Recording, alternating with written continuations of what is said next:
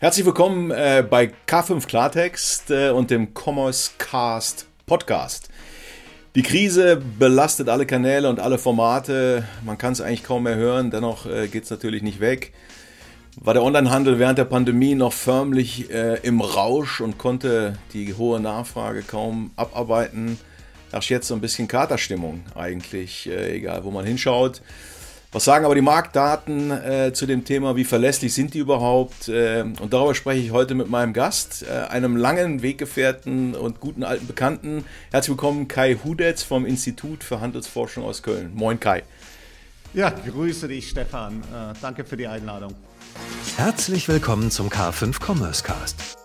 Gemeinsam mit unseren Partnern präsentiert euch das K5 Moderatorenteam tolle Use Cases sowie die neuesten Entwicklungen und Trends aus der Welt des digitalen Handels. Zu Beginn ein kurzer Hinweis in eigener Sache. Jeden Donnerstag ab 10 Uhr bringen wir die Köpfe des digitalen Handels zusammen.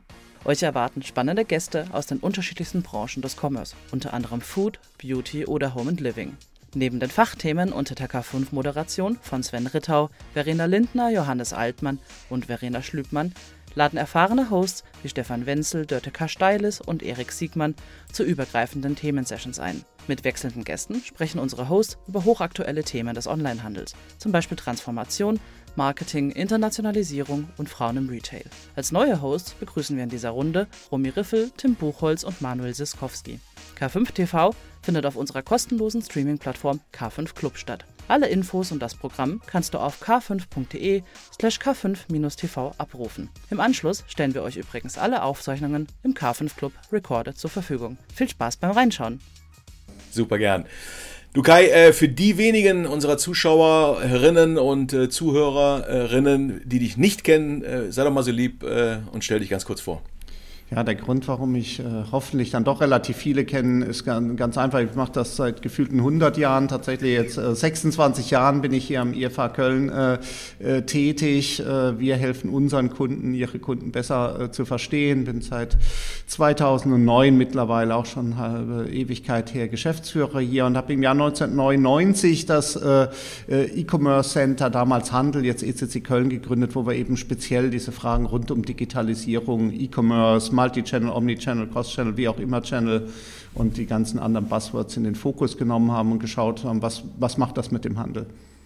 Und ihr macht spannende Formate, ihr habt auch einen eigenen Content-Club, eine Plattform, ihr macht äh, unterschiedlichste Dinge. Da lohnt sich sowieso mal reinzuschauen.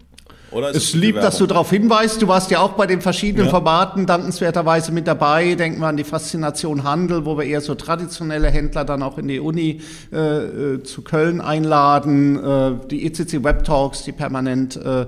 hier durchlaufen, Webinare, wo du ja auch zweimal dabei warst. Und natürlich besonders empfehlen haben wir auch gemeinsam einen schönen Podcast äh, gemacht, den Besuch an der Handelbar, wo wir auch die Vielfalt des Handels ähm, abbilden wollen.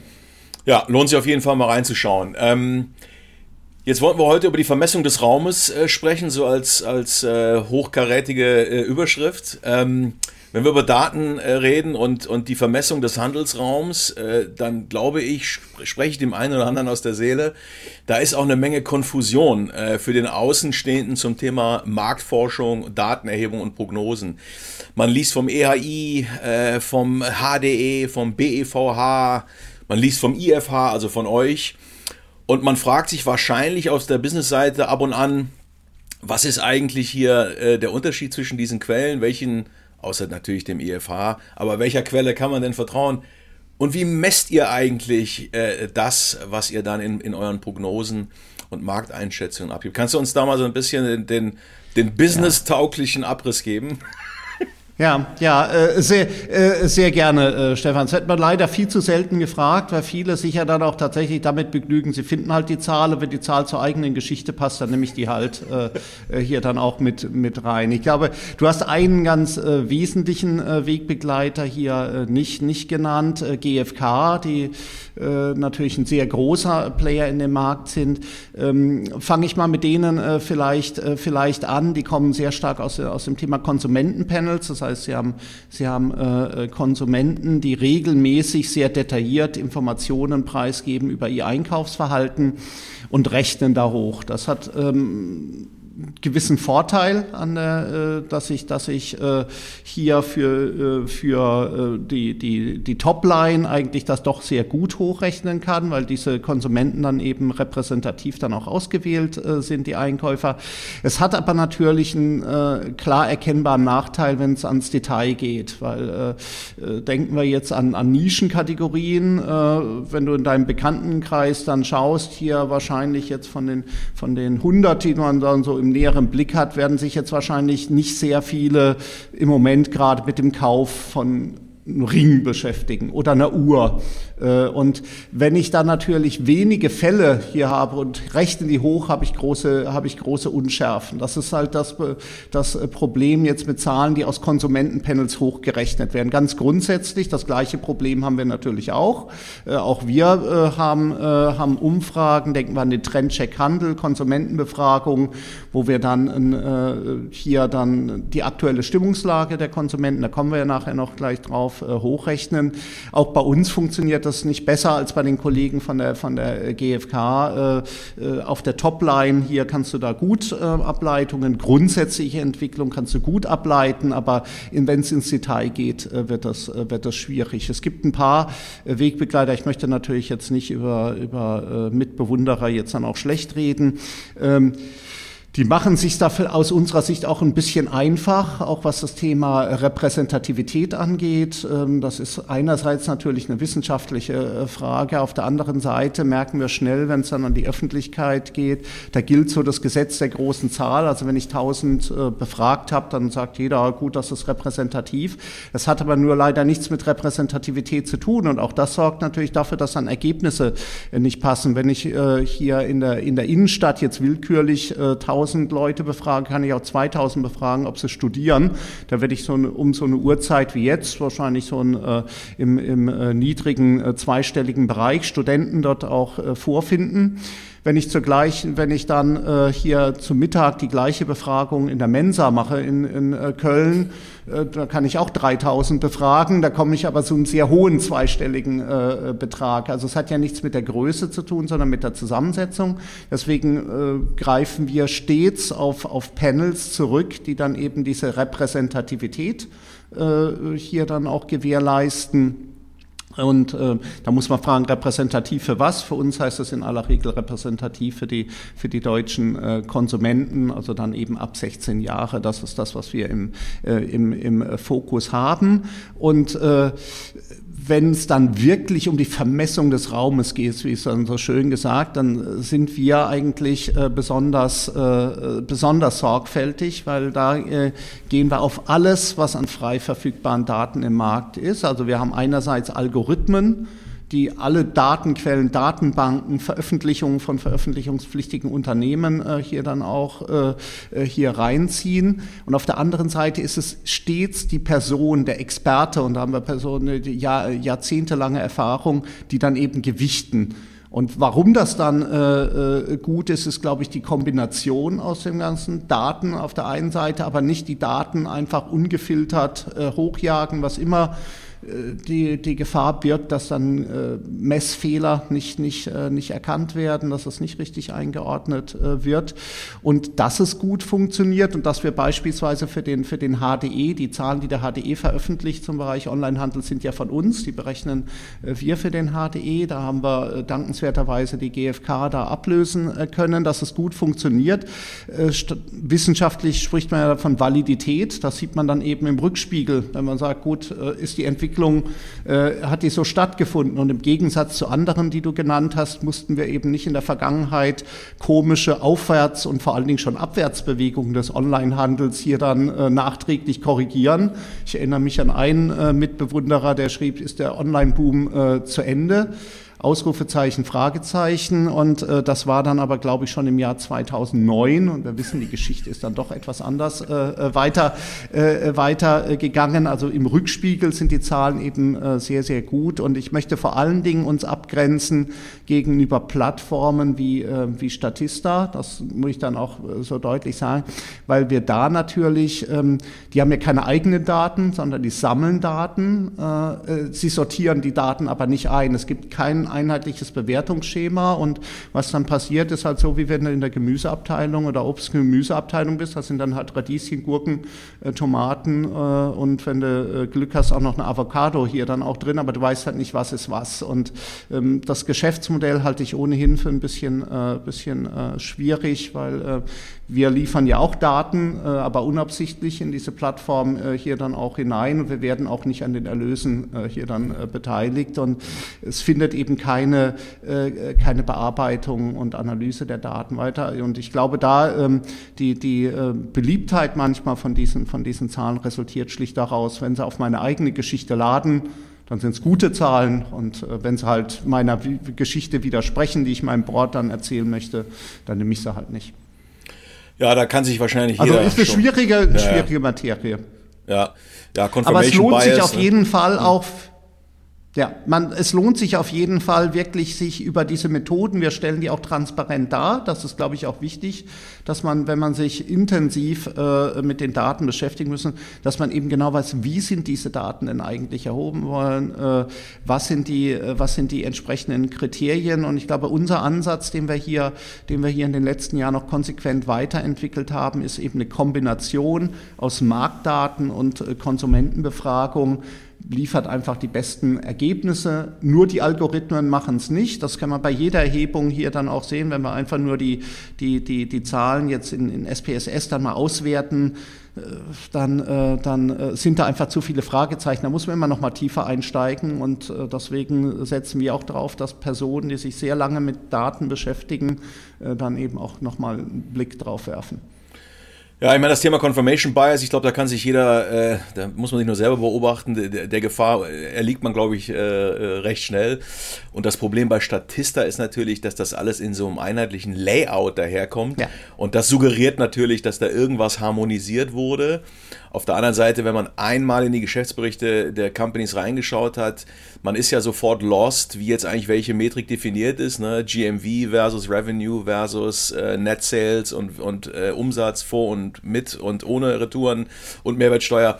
Also wer da nicht sich tatsächlich im Detail mit einer Harmonisierung äh, beschäftigt, der kann eigentlich nur äh, ja, im Grunde Quatsch multiplizieren. Ne? Das ist. Ja, äh, ja du, ist so. du, du, sagst es, oder er hat halt Glück. Er hat äh, mhm. Glück, das kannst du ja bei Statista eben auch haben. Also da, da gibt es ja eben, wie gesagt, auch mhm. von uns, auch von anderen. Es gibt ja auch durchaus Marktbegleiter, die da wirklich sehr, sehr viel Mühe äh, hier, hier äh, reinstecken, dass wir auch, auch korrekte, gute Zahlen äh, hier dann auch haben.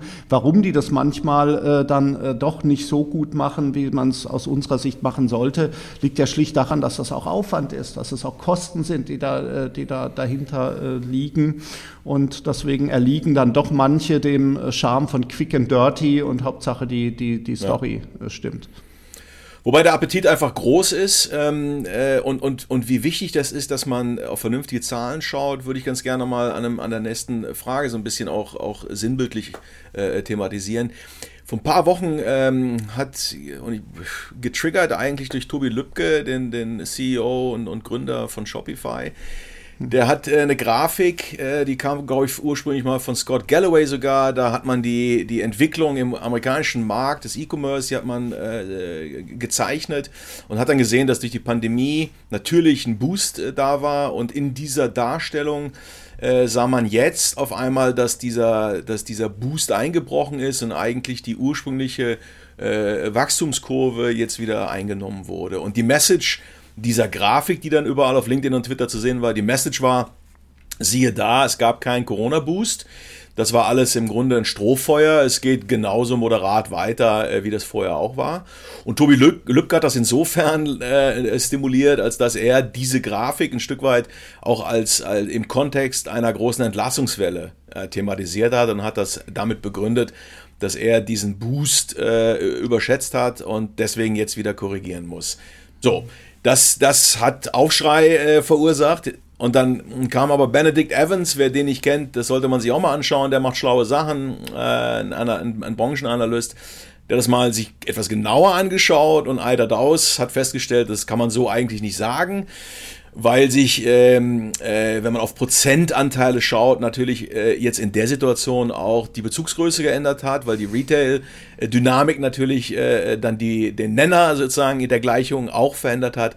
Und er hat das absolute Volumen mal gezeigt. Und da sieht man, dass in USA der E-Commerce durch Corona tatsächlich eine Sprungmarke sozusagen, ein neues Niveau eingenommen hat und jetzt auf diesem höheren Niveau äh, genauso dynamisch weiter wächst wie vorher auch. Also eigentlich so ein statistisches Milchmädchenphänomen. Ne? Man hat sich im Endeffekt durch Prozentrechenphänomene hat man sich äh, ein Stück weit meines Erachtens in die Irre leiten lassen. So, das nur mal als, als, als Kontext und auch für die, die die, die äh, Grafiken jetzt hin und her äh, e-mailen Vielleicht einfach nur noch mal kurz innehalten und gucken, was man da, was man da als Message äh, kolportiert. Aber wie siehst du das äh, für den deutschen Markt? Ist das äh, wie in Amerika, dass wir eine Sprungmarke haben und Corona tatsächlich ein neues Niveau getriggert hat? Oder ist es, ist es so, dass es eigentlich ein Strohfeuer war und wir äh, wie vorher weitermachen? Ja, also das, das ist zur Abwechslung eine ganz einfache Frage, äh, Stefan. Du hast, hast da eigentlich schon alles äh, dazu gesagt. Natürlich haben wir, äh, haben wir ein ganz anderes Niveau äh, erreicht. Ähm, ein paar, paar wenige nackte Zahlen, die wir, wir haben in, in, den, in den Jahren 20, äh, 2020 und 2021 ja Wachstumsraten im Onlinehandel von über 20 Prozent äh, gehabt in, in äh, Deutschland. Wir haben uns entwickelt von knapp 70 Millionen Milliarden ähm, Euro, die, die äh, Onlinehandel, die wir hatten im Jahr 2019, auf über 100 äh, Milliarden im, im äh, vergangenen Jahr.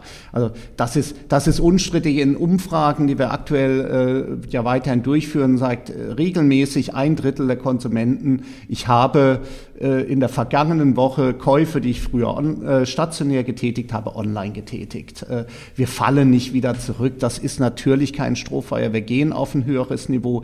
Dass wir nicht mehr diese Steigerungsraten äh, hier äh, haben von, von 20 Prozent plus, ist, äh, ist klar. Das liegt ja zum einen daran, dass jetzt einfach das Niveau in an manchen Categories eben schon sehr, sehr hoch äh, ist, auch in volumenstarken Categories. Denken wir an Fashion, denken wir an Consumer Electronics, wo wir jetzt so an die 50 Prozent äh, hier Online-Anteil ja ähm, reinkommen. Äh, liegt daran, dass wir eben in den Vorjahren, da waren ja auch Vor Vorzieheffekte in manchen Branchen da. Man hat halt jetzt sein Haus wieder auf Vordermann gebracht in der Corona-Pandemie, dann ist natürlich klar, dass dann äh, in der jeweiligen Kategorie in dem Folgejahr nicht nochmal der Wunsch entsteht, jetzt nochmal wieder alles auf, auf, auf links äh, zu drehen. Und wie du schon sagtest, natürlich stellen wir uns im Moment alle die Frage, was passiert mit dem Gesamtkuchen-Retail? Äh, wie stark äh, verändert er sich? Und für meine Kollegen hier von der Datenseite heißt das, äh, die, die setzen jetzt nochmal verschärft das fort, was wir eigentlich im März 2020 begonnen haben, nämlich mehr oder minder jede Woche wieder neu zu rechnen. Die Welt ist so dynamisch äh, geworden, Prognosen selbst äh, für das Vorjahr. Wir haben damals veröffentlicht, Anfang, also der schlechtestmögliche Zeitpunkt, März 2019, haben wir veröffentlicht unser Handelsszenario 2025, wo wir äh, geschaut haben, was passiert da äh, bis, bis 2025. Wir mussten das natürlich jetzt permanent anpassen. Wir haben die Kurven nach oben korrigiert. Wir haben auch die Prognose 20 22 vom vergangenen Jahr im Laufe des Jahres nach oben korrigiert für den Onlinehandel, weil wir gesehen haben, die Pandemie hat die Flächenformate stärker äh, hier in Mitleidenschaft gezogen. Die Einschränkungen waren auch stärker, als wir es, als äh, er, äh, erwartet hatten. Und äh, in diesem Jahr ist es so, wir sind mit einer, mit einer Wachstumsprognose von etwa 12 Prozent reingegangen. Jetzt muss man ja sehen, die Basis ist natürlich auch inzwischen äh, äh sehr, sehr groß. 12 Prozent heißt ja 13, 14 Milliarden Euro Zuwachs für den Onlinehandel. Damit sind wir reingegangen ins Jahr. Und wir wissen alle, was dann im Februar äh, passiert ist. Und seitdem äh, rechnen wir permanent neu. Seitdem müssen wir auch die Unterscheidung machen. Das war ja früher äh, für den, im Rückspiegel gar keine große äh, Unterschied. Nominales Wachstum oder reales äh, Wachstum. Wir gehen jetzt, äh, muss, man, äh, muss man wirklich sagen, äh, davon, äh, davon aus, dass wir wahrscheinlich so in etwa eher bei 6% landen, denn bei 12% Wachstum. Und wenn wir dann die Inflationsraten nehmen, die wir aktuell dann sehen, 6, 7 Prozent, heißt das, wir wachsen in diesem Jahr im Onlinehandel mehr oder minder nur über, die, über, den, über den Preis. Ähm, mhm Das äh, liegt aber nicht daran, dass jetzt der Onlinehandel wieder zurückkracht, sondern wir sehen eben, heute wurden ja wieder neue, äh, werden die Wirtschaftsweisen ja wieder neue Zahlen dann auch oder Prognosen veröffentlichen. Wir sind einfach in einer Rezession drin. Die Konsumlaune ist auf historischen Tiefständen. Ich glaube, die GfK hat gestern auch veröffentlicht. Wir sehen das in unseren Studien auch.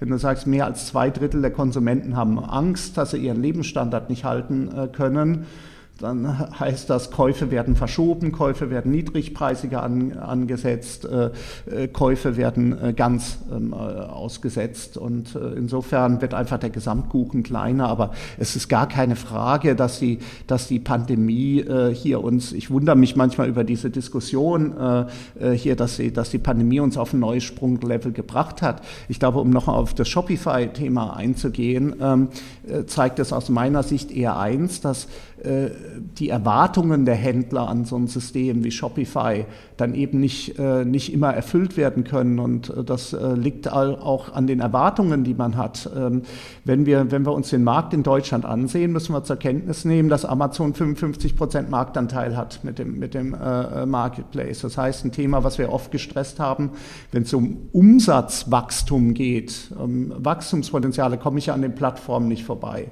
Also die Hoffnung, dass ich nur, weil ich jetzt einen tollen Shopify-Shop habe, dass ich dann mein, meine Uhren jetzt äh, im, im äh, World Wide Web hier auf einmal dann vertreiben äh, kann, äh, das ist die sind doch illusorisch. Da gibt es auch Chrono24 und äh, die großen Plattformen und was weiß ich, da gibt es ja genug, die das schon machen, D2C. Also äh, es ist aus meiner Sicht ist so ein, ähm, äh, ist so ein Shopify-Shop äh, dann eben, das ist ein Kundenbindungsinstrument. Das ist ein Kundenservice, den ich meinen Kunden anbiete.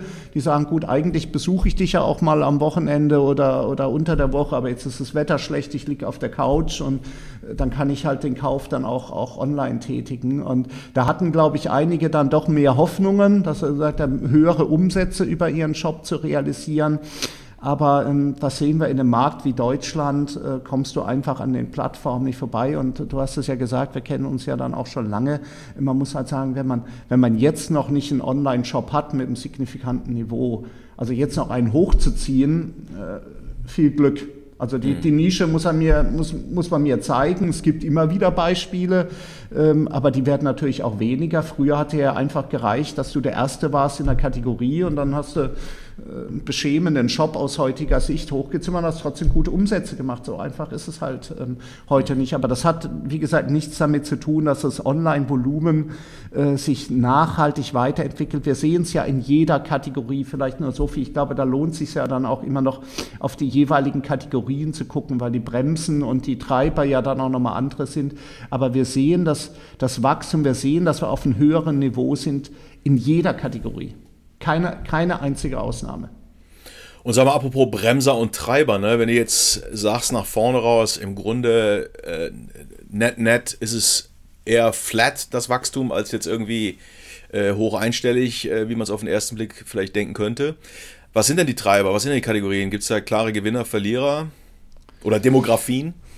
Ja, ja, es gibt, äh, ja, also Demografien eigentlich sogar gar nicht mit. Das muss man ja sagen. Da hat die Pandemie, war ja insofern, äh, war ja so ein bisschen basisdemokratisch. Da haben ja auch diejenigen dann am Onlinehandel partizipiert, äh, teilweise notgedrungen, weil sie, äh, die das vorher äh, doch ignoriert haben. Und die haben, die haben dann äh, letztlich die, äh, äh auch diese Bequemlichkeitsvorteile am Ende des Tages ja dann auch zu schätzen gewusst. Jetzt kommt noch ein, ein zweites Thema dazu und dann sind wir eben dann auch bei den, bei den äh, Gewinnern. Jetzt kommt das Thema Preis halt in den Fokus. Wir müssen natürlich andere Entwicklungen, die wir gesehen haben in den letzten Jahren, die bleiben wichtig. Bequemlichkeit bleibt wichtig, aber jetzt kommt dazu, der Kunde ist halt extrem preissensibel. Jetzt frage ich dich, was ist für dich einfacher, den Preis online zu vergleichen oder in die Innenstadt zu fahren und dann x Geschäfte äh, abzuklappern? Einfache, einfache Antwort. Das wird natürlich auch wieder perspektivisch äh, neues Wachstumspfad auch für den, für den Onlinehandel äh, hier öffnen. Insges insbesondere natürlich für die, für die äh, preisgünstigen ähm, Anbieter. Wir sehen es ja jetzt schon, auch im, im Lebensmittelbereich hatte ich das äh, mit dem CEO von Penny dann diskutiert, die das sehr gut sehen. Zum einen die Discounter gewinnen natürlich im Moment, weil die Leute mehr aufs Geld äh, gucken. Zum anderen innerhalb dieser Betriebsformen gehen die Leute halt dann auch in die Preiseinstiegs Segmente äh, hier rein. Ähm, das heißt, es wird aber dann natürlich auch nicht leichter, äh, Geld damit zu verdienen, weil das werden wir vielleicht auch noch äh, thematisieren. Damit verschärfen wir das Problem, dass über das Produkt selbst im Handel ja immer schwerer ohnehin Geld zu verdienen ist. Der Kunde ist aber im Moment halt sehr, sehr, sehr preisfokussiert. Das heißt, wir sehen im Moment vor allen Dingen, wir sehen vor allen Dingen Verlierer. Also fangen wir mit denen an. Verlierer sind Möbel, ist die, die, die Branche, die am, am meisten leidet. Ganz klar, wenn du im Moment in Phase der Unsicherheit sagst, auf dem Sofa kann ich vielleicht doch noch ein Jahr sitzen, schauen wir es uns nächstes Jahr an, ist Consumer Electronics, wo wir sagen, gut, eigentlich wäre dieses Jahr ja mit Fußball WM äh, ja wieder eigentlich ein Boomjahr gewesen, zumindest für die großen äh, Bildschirme. Da wird sicherlich der eine oder andere sagen, gut, was da bei mir im Wohnzimmer hängt, das reicht auch noch, äh, kriegen wir auch diese, diese WM da auch äh, hin. Und natürlich eine Branche, die du ja besser kennst als ich, äh, leider auch Fashion, die ja ohnehin schon in den letzten zwei Jahren äh, stark gelitten haben. Die dachten, jetzt geht's endlich, die Leute sind wieder mobil, wollen sich zeigen. Da sagt man, gut, okay, den Anzug, äh, für die drei Mal, die ich jetzt einen Anzug brauche, da tut der es auch noch. Ähm, und da haben wir eben die, die, die äh, Verschiebungen und gewinnen äh, sind dann eher die, die, die, diejenigen, die sich halt knallhart im, im Einstiegssegment Discount gewinnt. Und Discount gewinnt auch auf den ähm, gewinnt auch online. Aber wie gesagt, ähm, selbst für den Discount heißt es ja im Moment nicht zwangsläufig, dass die Kurve jetzt nach oben äh, hier geht, sondern äh, bei dem geht es halt dann vielleicht nur nicht nach unten, wie es bei den allermeisten in der Phase der Rezession halt der Fall ist. Wenn man in so einer Phase drin ist, ich meine, klar, ne, das, ist, das ist ein Sturmtief, äh, während man da im Flugzeug sitzt, da muss man sich anschnallen und gucken, dass man die Getränke festhält. Was sind denn so die Themen aus deiner Sicht, wenn du jeden Tag mit den, mit den Pilotinnen und den Piloten in den Handelsunternehmen sprichst? Was sind denn die Themen, an, an denen gefühlt gerade so die meisten äh, arbeiten und sind das die richtigen? Ja, ja, also äh, leider äh, beschränken sich ja äh, äh, viele, glaube ich, äh, äh, tatsächlich damit, äh, die Getränke mal festzuhalten und sagen, gut, kann ich, äh, finde ich da vielleicht irgendwas, was, äh, äh, was mir dabei hilft, dieses Getränk dann jetzt dann auch festzuhalten, kann ich es festtackern oder, oder, oder einklemmen oder was auch immer. Ich sollte mich aber die Frage äh, ja fragen stellen, was, was kommt denn äh, danach? Und wir glauben, die Entwicklungen die sehen, sind ja so stark, äh, äh, dass, dass sie danach natürlich wieder mit voller Wucht äh, zuschlagen werden. Was wir, was wir ja ganz klar sehen, wenn du nicht, äh, wenn du nicht digital deine Kunden erreichst, hast du keine Zukunft. Und das wird, äh, das ist, das war gestern schon eigentlich so, das ist heute in der Krise so und das wird morgen auch so sein. Wenn du keine, deine digitalen Kanäle nicht bespielst. Und da meine ich äh, nicht nur als Vertriebskanal, sondern auch wirklich als Kundenbindungskanal, als Marketingkanal, dass du, dass du eng dran bist an einen Kunden. Wenn du keine Kundendaten sammelst, die du dann digital auch äh, äh hier dann auch verwertest, dann wirst du, wirst du keine große äh, Zukunft haben, beziehungsweise gar keine äh, Zukunft haben. Ich glaube, man muss auch in dieser Zeit an den, an den Services weiterarbeiten. Ich glaube, es ist nicht der, der Moment, jetzt äh, neue hochpreisige Services anzubieten, aber ähm, äh, man muss da sein, weil das Anspruchsniveau der Kunden an die Services äh, ist natürlich auch, äh, auch höher äh, hier geworden. Und wir wissen ja, für den Handel heißt, wird es zukünftig äh, auch vor allen Dingen darum gehen, mit den Services den Unterschied zu machen, weil eine Entwicklung, die hier ja auch verschärft ist, hatten wir eben kurz angerissen, ist mit dem eigentlichen Produkt wird es immer schwerer, Geld zu verdienen. Auch diese Entwicklung hört ja nicht auf, weil wir haben eine, eine, äh, letztlich einen, zwar keinen vollkommenen Markt vielleicht, wie wir es mal gelernt haben, aber er geht ja schon stark in die Richtung. Du hast eine sehr hohe Preistransparenz, äh, Informationstransparenz und insofern ist ja klar, was das mit den, mit den Märkten macht. Äh, bei dem Angebot, was du inzwischen als Konsument hast, wo es dir egal ist, ob der jetzt in, in Osnabrück, Köln, Hamburg, wo auch immer sitzt oder vielleicht dann auf den Fidschis. Ähm, Hauptsache, du hast das Produkt eben zu deinem äh, Wunschpreis dann auch da. Ähm, über das Produkt selber Geld zu verdienen wird schwerer. Also ist es äh, eine Frage dann auch der Services, die musst du entwickeln. Und zu allem Überfluss, glaube ich, ähm, und das ist ja auch die Entwicklung, die wir vorher gesehen haben, dass äh, du, wenn du nicht exzellent bist in deinen Prozessen, dann kannst du es halt nicht abbilden. Dann kannst du es nicht abbilden und dann kommst du jetzt in einer schwierigen Situation, äh, wo, es, wo es eben, wo es immer schwerer wird, eine höhere Marge noch auf dem Produkt dann auch zu realisieren kommst du halt in eine sehr, sehr äh, schwierige Situation rein. Im schlimmsten Fall noch kombiniert, dass du nicht mehr so den Kundenzugang hast, weniger Umsatz, aber den Umsatz, den du machst, unrentabel. Und äh, ich glaube, an all diesen Themen wird man weiterarbeiten. Und ich glaube auch, wenn mir das äh, äh, gestattet ist, auch eine Entwicklung, die sehen wir im Moment sehr stark eingetrübt und gebremst wie Nachhaltigkeit. Ähm, die kommt auch wieder.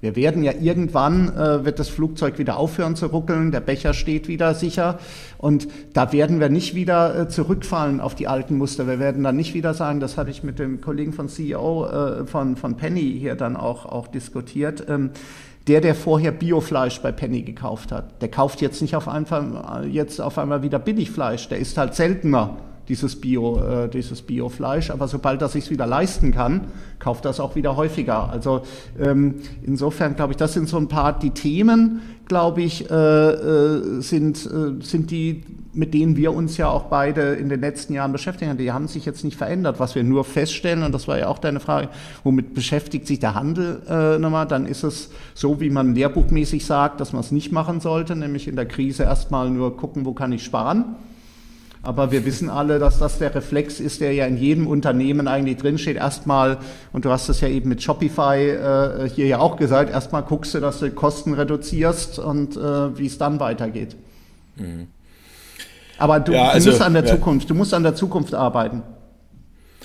Ja, ja, man sieht, äh, es gibt immer mal wieder so äh, Zusammenfassungen, an welchen Investitionsthemen äh, auch der Handel arbeitet. Da sieht man schon einen Disconnect, einen gefühlten Disconnect äh, zumindest in Teilen zu dem, was da eigentlich gefühlt draußen passieren müsste und, und das, was, was viele machen. Ne?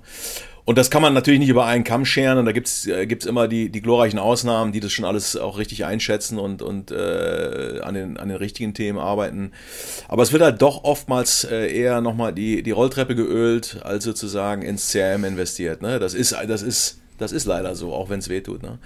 Du sag mal, ähm, so auf die Zielgerade mal einbiegend. Ne? Wir haben ja noch ein, ein, ein, immer wieder dieses Lieblingsthema in der Branche. Was ist eigentlich das Handelsmodell äh, nach vorne? Und du hast es ja gerade schon mal gesagt, so dieses klassische, ich kaufe Produkte von einem Lieferanten ein und veräußere die mit einem Markup und lebe dann im Grunde von dieser, von dieser generierten Marge äh, mit einem hohen Offline-Anteil, äh, was, die äh, äh was den Vertrieb angeht gefühlt äh, ist das endlich. Und viele Experten würden sagen, das ist bestimmt nicht die Zukunft.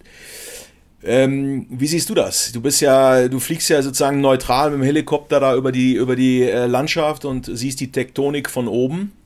Wie würdest du einschätzen, äh, äh, geht jetzt die Reise weiter, äh, auch mit dem neuen Druck auf die Bottomline und nicht nur auf Wachstum? Ja, was natürlich die Online-Spieler jetzt auch wieder ganz anders, äh, zumindest mittelfristig unter Druck setzt. Hast du eine, eine, Sicht auf den, auf den Handel von morgen in Formaten oder in, auch in der Art und Weise, wie man Geld verdient? Ja, also ich, äh, äh, ja, ich glaube, das wird keinen Experten, keinen, äh, äh, keinen wirklichen Experten, Handelsexperten geben, der sagt, dass das klassische Handelsmodell, so wie wir es, äh, so wie wir sozialisiert worden sind, was wir so im Rückspiegel sehen, dass das eine Zukunft äh, hier auch hat. Und wir sehen ja auch, dass in den vergangenen Jahren schon einige Unternehmen da, da ziemlich konsequent dann auch dabei waren, äh, sich, sich weiterzuentwickeln, äh, näher ranzurücken an den Kunden. Also es gibt ja, glaube ich, so ein, es gibt glaube ich, kein äh, äh, Patentrezept für alle. Ich glaube, man muss da sehr, äh, äh, sehr genau dann auch hinschauen. Ich glaube, es gibt aber so ein paar, äh, paar Grundregeln. Also wenn ich mir eben anschaue, das eine Thema ist tatsächlich, du hast das genannt, äh, Kundenzentrierung. Also wenn Kundenzentrierung, äh, frei immer, was äh, sagt ja jedes Unternehmen, wo du bist, das wird ja auch so gehen, die sind ja alles kundenzentriert. Und äh, dann äh, trinkst du einen Schluck Kaffee und dann fragst du, ja, was wisst ihr denn über euren, äh, eure Kunden? Und dann wird es dann auf einmal ganz still.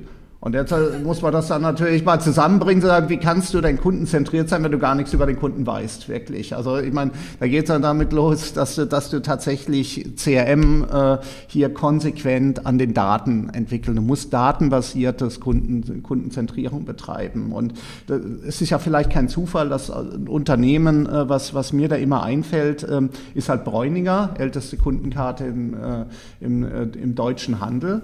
Ähm, die, die das eben sehr konsequent nutzen. Und ich hatte hier in, in Düsseldorf, gibt es ja auch ein Ladengeschäft, der hat eine, eine Store-Besichtigung und dann hat er dann eben erzählt, wie gewisse Kundinnen werden aus Köln. Das muss man sich. Äh, Kölner Kundinnen werden äh, mit der Limousine abgeholt, nach Düsseldorf gefahren, in einen speziellen Bereich äh, äh gefahren. Da gibt es dann eben Champagner, da gibt es eigene Umkleidekabinen, da werden ihnen die Sachen äh, äh, gebracht. Und das ist so ein Beispiel, wo ich sage, das, das geht natürlich auch nicht mit ohne Kundendaten. Du musst ja deinen Kunden erstmal kennen, um, mhm. um, um überhaupt so einen Service dann auch anzubieten. Du musst die Kundendaten dann auch wirklich nutzen, um zu sagen, gut, wie kann ich einen Kunden denn entwickeln über die Zeit haben.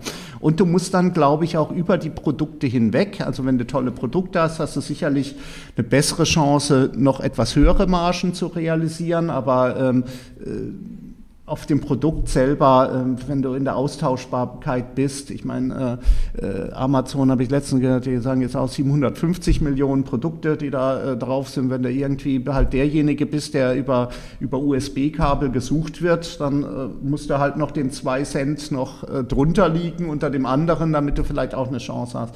Das ist jetzt ein, ist ja eine wenig spannende Geschichte.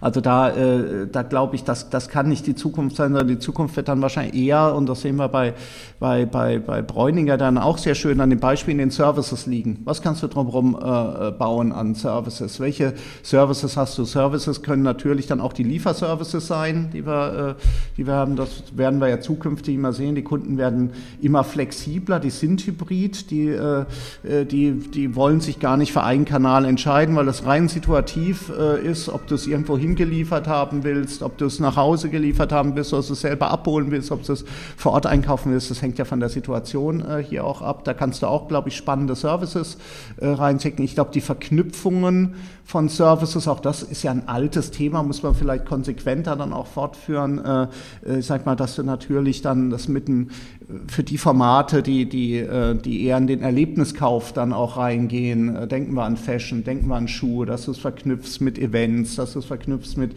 mit Gastronomie, dass du es äh, vielleicht aber auch verknüpfst, noch konsequenter, als es in vielen Fällen bislang war, mit Freizeitaktivitäten. Das sehen wir bei Shoppingcentern, im Alexa beispielsweise in Berlin, wo es dann eben ein Bowling-Center gibt, wo es einen Fitnessclub in dem Center drin gibt, damit du einfach auch eine gewisse Frequenz hast, weil die Leute wollen das kombinieren wir wollen, wenn wir schon mal in die Stadt fahren, dann wollen wir vielleicht auch verschiedene Sachen miteinander kombinieren. Einkauf ist da nicht, nicht mehr alles, aber ähm, Einkauf ist sicherlich da weiterhin äh, wichtig. Also ich glaube, bei dem Erlebniskauf tun wir uns ja auch leichter, Modelle zu finden. Die sind ja meistens auch ein bisschen, hast einen höheren äh, äh Bon. Da gibt es ja genug Konzepte. Muss ich ja, Globetrotter hier in Köln natürlich schwierig, weil es einfach ein Großflächenkonzept in, in Innenstadtlagen bei den Mieten äh, schwierig umzusetzen. Aber der Grundgedanke Gedanke, das zu zelebrieren mit auch Personal, was sich wirklich gut auskennt mit den jeweiligen äh, Categories und damit eine höhere Preisbereitschaft abzufordern, funktioniert, äh, glaube ich, zukünftig auch. Vor allen Dingen dann, äh, wenn du das starke Eigenmarken vielleicht auch als, als, als Händler, das ist sicherlich auch ein Punkt, dass wir, dass wir Händler zunehmend als Hersteller sehen. Ich vergleiche das immer gerne mit, äh, mit äh, Preisen, Preisbildung bei Küchenkauf. Ich meine, du, du kennst es ja bestimmt auch, wenn du mal eine Küche in so einem klassischen Küchencenter, Möbelhaus, wo er immer kaufst, äh, er tippt wild rum und nennt dir irgendeinen Preis, 30.000 Euro, du lachst herzlich, er lacht herzlich, er sagt, oh, jetzt muss ich mal ein paar, muss ich ein bisschen was zusammenstreichen, ein paar Punkte hin und her schieben, dann sagt er 20.000, du lachst nochmal herzlich, er lacht schon weniger herzlich, äh, äh dann ist er bei 15.000, da lachst du immer noch, dann wischt er sich den Schweiß von der Stirn, sagt, jetzt muss ich meinen Chef sprechen, geht nach hinten, trinkt seinen Kaffee aus, kommt zurück und sagt, also 12.990, wenn sie heute äh, hier dann auch unterschreiben betreiben. Und äh, stell dir den Prozess eben bei IKEA vor. Bei IKEA drucken dir das aus, du konfigurierst die Küche, dann steht dann äh, 11.973 äh, Euro und 20 Cent. Und du zahlst 11.973 Euro und 20 Cent. Das ist, das ist eben der Vorteil von, von äh, Vertikalisierung. Und deswegen glaube ich, ist das sicherlich auch noch ein, äh, ein Punkt, dass du, es hat natürlich auch mit Marke zu tun. Also du sagst, gut, äh, bei der Marke, beim Tesla fängst du auch nicht an zu handeln, äh, beim Apple weißt du auch, macht jetzt wenig Sinn. Also es hat sicherlich mit Marke zu tun, aber auch eben mit, mit Vertikalisierung. Ich glaube, diese Entwicklung, die wir ja auch sehen, äh, D2C ist ja auch ein Thema, mit dem wir uns beide ja auch schon äh, intensiv beschäftigt haben, sicherlich auch ein, auch ein äh, Punkt. Und dann noch abschließend vielleicht, was wir noch an Handelskonzepten sehen, Ich meine, wir reden immer über Erlebnis, aber es gibt ja auch ganz viel Versorgung. Ich meine, äh, ich glaube, wir müssen uns äh, erstmal damit abfinden, dass äh, der Versorgungskauf online im Wesentlichen über die großen Plattformen stattfindet. Amazon kann es halt, Amazon hat das Sortiment. Ähm, wenn ich jetzt dieses Kabel brauche, gibt es für mich ziemlich wenig Gründe im Normalfall, jetzt das woanders zu kaufen, als, als, bei, als eben bei, bei Amazon. Versorgungskauf auf der Fläche. Da glaube ich, wird es dann eben stark darum gehen, die Themen bequemer zu machen. Da kann, glaube ich, Digitalisierung auch noch helfen. Also ich denke jetzt vor allen Dingen an die, an die kassenlosen Supermärkte was einfach ein unglaublicher Bequemlichkeitsfortschritt ist. Da sagst du, okay, äh, das ist vielleicht für mich sogar viel cooler, als wenn mir irgendwann jemand das nach Hause bringt. Erstmal, ich fahre da einfach kurz vorbei, pack, schnapp mir die drei Sachen, lauf durch und, und äh, fahr weiter nach, nach Hause. Ich glaube, da äh, werden wir halt viel mehr Convenience. Das sehen wir inzwischen. Die Pandemie hat es ja geschafft, dass wir jetzt sogar beim Bäcker, was er ja immer gesagt hat, das geht nicht, 1,20 Euro bargeldlos bezahlen wir sehen, also es geht jetzt beim Bäcker bald auch nicht mehr, weil das Brötchen teurer ist, aber äh, grundsätzlich wissen wir, Kleinstbeträge kannst du inzwischen auch bezahlen. Auch das Bequemlichkeitsfortschritt. Ich glaube, da wird äh, Digitalisierung auf der Fläche. Ich fand eben auch, auch äh, spannend, wie äh, auch im, auch im Fashion-Bereich gibt es ja da Möglichkeiten. Ich meine, der, der Kleiderkauf ist äh, ist ja auch mit Umkleidekabine und Umziehen und alles ist ja auch, das sind voller Painpoints. Ich glaube, da musst du es bequemer machen, wenn es eben nicht darum geht, Haute Couture, sondern du willst einfach noch äh, im Vorbeigehen schnell irgendwie T-Shirt, Jacke, äh, irgendwie sowas. Ich glaube, da Küche hatte ich erwähnt, ist furchtbar teilweise, was, was da vor Ort äh, passiert. Ich glaube, bei, bei, also da ist auch noch viel Potenzial durch Digitalisierung es dem Kunden auf der Fläche schöner und, und äh, äh, bequemer äh, zu machen. Und ich glaube, das ist das, was wir grundsätzlich halt äh, sehen werden als Konsument. Also auf die Frage, wie sieht der klassische, wie sieht der Handel aus äh, in fünf Jahren? Das sage ich ja immer, also aus einer Handelssicht weiß ich es nicht so genau, aber aus einer Konsumentensicht. Er wird großartig sein wird viel besser sein als das, was wir, was wir aktuell erleben. Und das, was wir aktuell erleben, ist doch fantastisch. Also überleg mal, ich meine, äh, ich bin ja äh, noch älter als du, ähm, aber als ich nach Köln kam, äh, da, da, galt noch dieser, dieser Scherz, den du vielleicht auch noch kennst, warum stehen manche Studenten schon um 6 Uhr auf, weil um halb sieben die Läden zumachen. Das war, äh, das war ja früher äh, tatsächlich 18.30 Uhr war Schicht im Schacht. Denkt daran, was das noch für Läden waren, äh, die, die man damals hier gesehen hat, was wir jetzt hier für, für tolle Läden haben auf der Fläche, in sehr vielen Fällen zumindest. Und was wir jetzt für ein Online-Angebot haben. Und auf einmal können wir Samstag, Sonntag, rund um die Uhr, sogar auf dem Smartphone, funktioniert alles großartig, hast tolle Auswahl, ähm, wird dir noch nach Hause geliefert. Das ist doch super. Wir leben in einer tollen Welt als Konsument. Und deswegen, ich glaube, für, die, äh, für uns wird es toll, für uns beide als Konsumenten. In, äh, in, ähm, für die Händler wird es anstrengend. Und wie gesagt, ich glaube, der, der Kern liegt daran, das Produkt Produkt, das tut immer den Händlern weh, den Herstellern, wie ich das sage, natürlich noch mehr.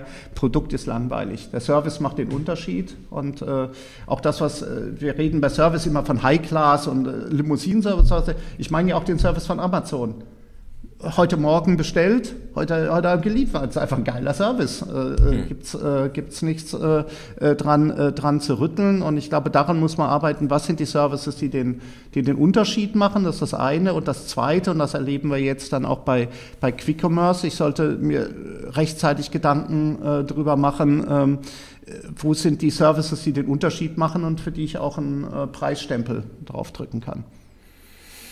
Ja, spannend. Und, und sag mal, äh, wenn wir heute bei knapp 20% Non-Food-Online-Anteil an Gesamt sind, was würdest du, was sagt deine Glaskugel? Wo geht das hin? Wo endet das? Ja, also das ist, das ist äh, tatsächlich, das ist wirklich dann die Glaskugel. Also weil wir, weil wir ja schon vor Jahren äh, stellen wir die Frage, wo ist die, wo ist die natürliche Grenze? Irgendwo muss es ja mal eine Grenze äh, geben. Jetzt haben wir früher mal gesagt, weil das haben wir bei Büchern, Medien haben wir ja so gesehen, bei 25 Prozent hat es sich vor der Corona-Pandemie eigentlich so eingependelt. Wir haben ja gesehen, die klassischen Buchhandlungen, die kleinen, die waren ja, die meisten waren immer noch da, obwohl manche Experten gesagt haben, es gibt nur noch Amazon und der Rest ist ein äh, bisschen Thalia und der Rest ist äh, weg, ähm, ist ja so nicht, so nicht eingetroffen. Also wir sagen, beginne ich mal bei der, bei der, bei der, bei der Topline. Wir, wir für das Jahr 2025 ähm, haben die Kollegen einen, einen, Korridor ausgerechnet, also wohlgemerkt, wir sind jetzt bei gut 100 Milliarden für das Jahr 20, äh, 2021, zwischen 120 und 160 Milliarden. Also mittleres Szenario 100, gut 140 Milliarden. Über. Ich glaube, dass wir irgendwo zwischen dem mittleren, also den 140 und den 160 liegen werden. Was heißt, wir haben jetzt äh, bis vom, vom Jahr 2019 gerechnet, haben wir fast noch eine Verdopplung des Gesamtmarktes. Das ist, äh, daran, daran glaube ich, dass es in, die, in, diesen, in diesen Bereich äh, hier dann auch, auch reingehen wird. Da sind natürlich dann auch die Click-and-Collect-Geschichten mit, äh, mit dabei, also auch so hybride Modelle, aber das, das, daran glaube ich. Das heißt, wenn diese Entwicklung eintritt, werden müssen, dafür, dass die Entwicklung eintritt, müssen, äh, müssen äh, mindestens drei Kategorien sich auch äh, so entwickeln, wie wir es, äh, erwarten. Also zum einen, wir sehen noch nicht das Ende äh, des Wachstums bei den, bei den beiden großen Vorreiterkategorien, Fashion und äh, Consumer Electronics. Da kommt noch mehr. Also da sind, wir gehen jetzt so über die Gesamtkategorie, bewegen wir uns von so paar 40 Prozent ja Richtung 50 Prozent. Wir werden diese 50 Prozent durchschreiten.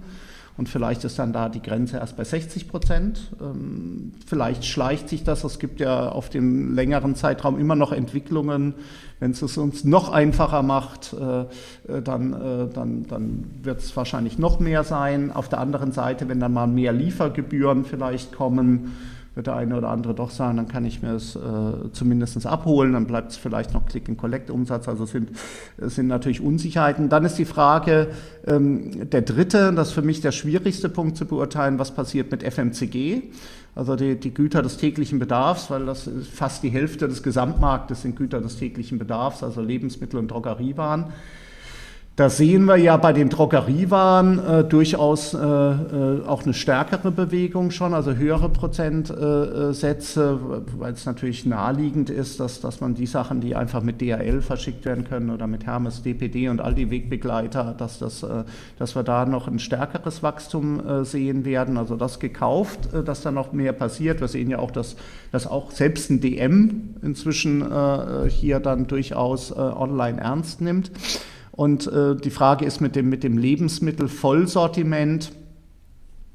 Da äh, bin ich ja ehrlich gesagt ein bisschen äh, skeptisch, äh, weil alles, was ich bislang im Rückspiegel gesehen habe, äh, zeigt, das ist kein Massenmarkt, das ist ein äh, Markt, der, äh, der auf Konsumenten setzen sollte, die auch bereit sind, für diesen Service zu bezahlen. Und der ist halt sehr, sehr aufwendig. Ich glaube, das, was wir sehen, die, die Ausbreitungsgeschwindigkeit oder mangelnde Ausbreitungsgeschwindigkeit von Amazon Fresh, sollte jedem, der da sehr euphorisch äh, rangeht an das Thema, Warnung sein, weil das sind keine Holzköpfe und äh, die haben auch äh, viel, viel Daten die sind innovativ, die lernen äh, viel. Es ist einfach sehr schwer in einem Markt, der so margenschwach ist und so volumenstark, ähm, äh, da ein Vollsortimentkonzept hier aufzusetzen.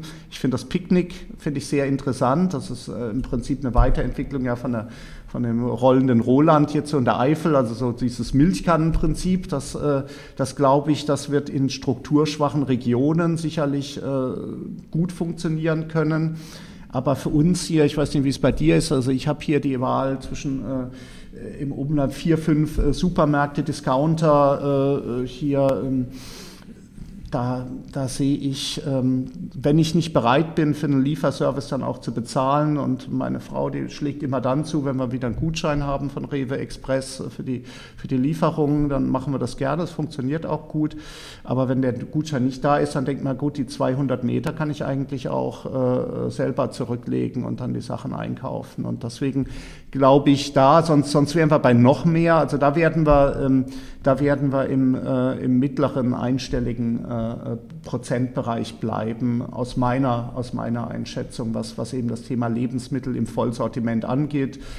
Nischen super, kennst du ja auch, Otto Gourmet, Wein. Äh, da, es gibt tolle Nischen, aber der Massenmarkt, glaube ich, Vollsortiment, der bleibt, der bleibt stationär. Und das bringt mich dann insgesamt zu dieser, zu der, der Einschätzung, dass wir wenn wir jetzt sagen, wir haben die, die, die 20 äh, Prozent für über alles, dann glaube ich, ist, ist 30 Prozent äh, auf jeden Fall absolut, äh, absolut äh, realistisch. Und dann wird es auch spannender sein, wegzugehen von, den, von, der, von der Gesamtsicht hin in einzelne Kategorien, wo das eben sehr, sehr unterschiedlich dann aussieht.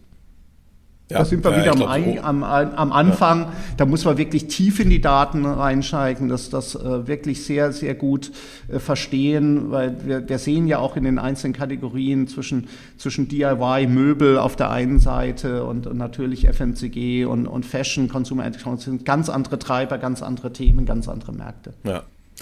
Ja, ja, ich glaube auch um Kategorieblick kommt man nicht äh, drum rum und auf der anderen Seite ist diese Anteilsdiskussion ein Stück weit, finde ich, auch antiquiert, weil es so diese Last-Cookie-Logik ist. Denn ja. wir haben natürlich äh, ein Discovery-Phänomen und das ist wahrscheinlich bei 100% Online-Anteil schon heute in den ja. meisten Kategorien. Dass die Transaktion am Ende vielleicht nochmal über eine physische Kasse abgerechnet wird, ist eigentlich nicht entscheidend bei der Frage, wie muss ich meine Zukunft, wie, welche Themen muss ich priorisieren. Ne? Ja, ja, ja, ja, Also da darf ich doch noch mal eine letzte Zeit, weil genau das zu unterstreichen, was du, das ist ja unser ältestes äh, Studienseite, also mein Lieblingsthema, kam ja von Multi-Channel, Cross-Channel und wie auch immer, äh, wo, wir, wo wir uns genau das mal angeschaut haben, die Journey. Und bei der ersten Studie, wir waren die ersten in Deutschland, die 2002 eine Multi-Channel-Studie veröffentlicht haben, da waren diese Pfeile gleich stark, also da war jeder, jeder damals schon jeder vierte Kauf im, im, äh, im Online- Handel war der Kunde vorher stationär und jeder vierte Kauf im stationären Handel war der Kunde vorher online in Shops schon äh, unterwegs. Äh, was wir gesehen haben, der Handel hat äh, viel beklagt, diesen, diesen Beratungscloud, dieser untere Pfeil, der ist aber immer schwächer geworden. Er ist immer schwächer geworden. Von Welle zu Welle, der ist jetzt noch so bei gut 10 Prozent angelangt, weil der Kunde ja gar keinen Kauf mehr vorher absichern muss. Also das Jammern,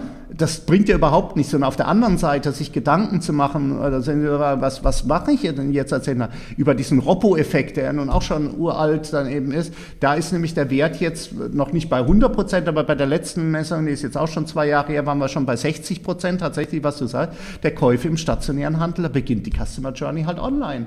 Und deswegen sind wir halt bei dem Punkt, wenn ich online nicht präsent bin, wenn ich meine Hausaufgaben hier nicht mache, wenn ich nicht wirklich konsequent digital zum Kunden will, werde ich weg sein. Da kann ich wahrscheinlich an anderen Stellen machen, was ich will. Ja. Äh, da werde ich weg sein. Und in der Tat ist diese Diskussion ein Stück weit antiquiert, aber sie ist natürlich trotzdem immer, immer spannend und wir führen sie trotzdem, auch wenn sie antiquiert ist, äh, nahezu ja. jeden Tag. Weil es geht ja, auch absolut. um Budgets. Das, das ist ja. auch so. Ja. Kai, wir sind so ein bisschen aus der Zeit schon gelaufen. Äh, du siehst äh, und die Zuhörerinnen und Zuhörer sehen, es ist ähm, es ist ein großer Themenblock. Hast du einen Aufruf nochmal abschließend? Äh, wie kann man den Dialog mit dir, mit euch, mit eurem Team, wie kann man den fortsetzen? Wo sieht man euch? Was kann man lesen? Ja, ja also toll. Also zunächst mal, äh, äh, ich glaube, das Wichtigste ist jetzt, wir haben zu machen zu machen, konsequent das umzusetzen, an den Themen zu arbeiten, die wir eben dann auch andiskutiert hatten. Ja. Wir haben eigentlich in vielen Fällen kein Erkenntnisdefizit, wir haben Umsetzungsdefizit machen. Dabei unterstützen wir sehr gerne eben dann mit fundierten Informationen, auch immer stärker, dass wir mal in Workshops mal analysieren und da mich einfach kontakten über LinkedIn. Ansonsten gehört es dankenswerterweise den ECC-Club erwähnt, eine tolle Community.